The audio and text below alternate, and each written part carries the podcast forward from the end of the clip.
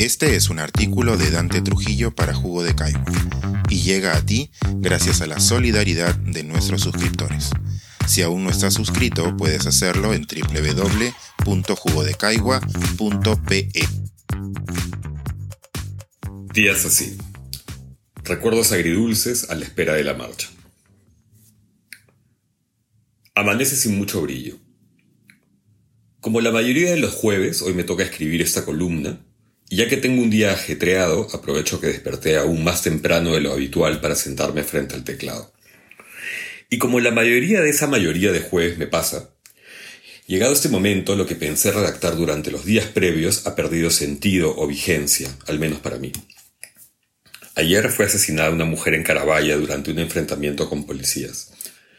Hasta ahora no se conoce mucho de ella, ni su nombre, ni su edad, ni quiénes son su familia, ni nada solo que una bala le vació el cráneo. Más muertas en la libertad, pero debido a los bloqueos de las vías. Otra mujer se descompensó, bajó del bus en que viajaba para seguir a pie y le dio un paro. También pasó que una chiquilla embarazada perdió a su bebé.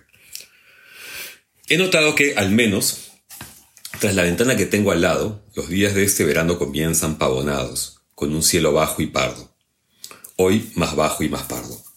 Seguro mejorará, Creo que me faltan horas de sueño.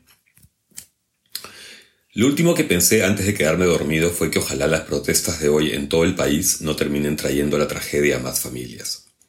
Y también le di vueltas a eso de llamar la Gran Marcha de Lima una nueva versión de la de los cuatro suyos. Cuando era chico nos imaginábamos el 2000 como el año en que el futuro nos daría el encuentro. Y no fue para tanto. Ni siquiera hubo fin del mundo. Lo que así sucedió fue que Alberto Fujimori y su corporación criminal amañaron la primera vuelta electoral de abril y pese a que Alejandro Toledo le llevaba 10% de ventaja en el boca de urna, las cosas se torcieron y terminaron dándole el triunfo al dictador. Toledo renunció a la segunda vuelta y, más bien, se convirtió en el líder del rechazo popular. Fujimori, como único candidato, se preparaba para su tercer gobierno consecutivo. Mientras esto sucedía, durante la temporada otoño-invierno de ese año me pasaron muchas cosas, unas muy buenas y otras lo opuesto, y mi vida cambió para siempre. Sin entrar en detalles, luego de un tiempo de parálisis y desasosiego, en mayo comencé a trabajar en un diario del centro de la ciudad, mientras mi viejo se moría en una cama del Rebagliati. Aunque al principio tenía un puesto y un salario muy discretos, hacía mi chamba con entusiasmo y, lo mejor, rodeado de gente que apreciaba. Todo esto le contaba a mi padre cuando lo iba a ver, y sé que se sentía orgulloso o cuanto menos aliviado. De política casi no hablábamos. No hablamos de casi nada importante en realidad. Pero sé que para él, un fujimorista moderado, aquella tropelía electoral, sumada a la revelación del negociado de Montesinos con los fusiles que terminaron en manos de las FARC, fue demasiado. En la habitación del hospital tenía una tele donde veía los peores programas y los noticiarios, pero igual le gustaba que le habláramos de lo que sucedía en la vida real. No pude, sin embargo, contarle sobre la marcha de los cuatro suyos, pues para entonces ya estaba muy mal, casi se había apagado. O quizás sí se lo conté solo por tener algo que decirle, aunque no me escuchase, para poder hacer algo con la pena y la lengua atracada.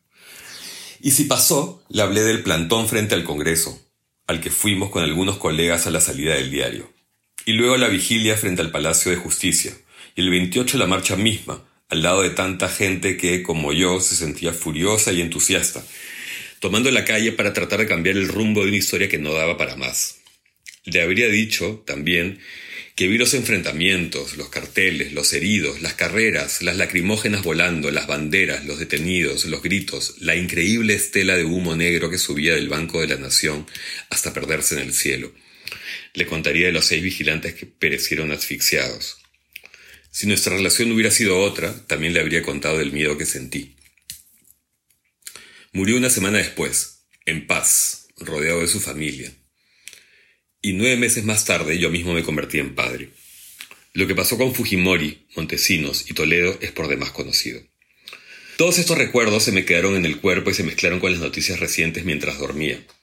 Sé que es absurdo, pero de alguna manera siento que existe una relación entre ello y este cielo, todavía bajo, todavía pardo. Ojalá hoy no haya más desbordes, más brutalidad, más dolor. Hay días así. Lo siento. No tengo mucho más que decir.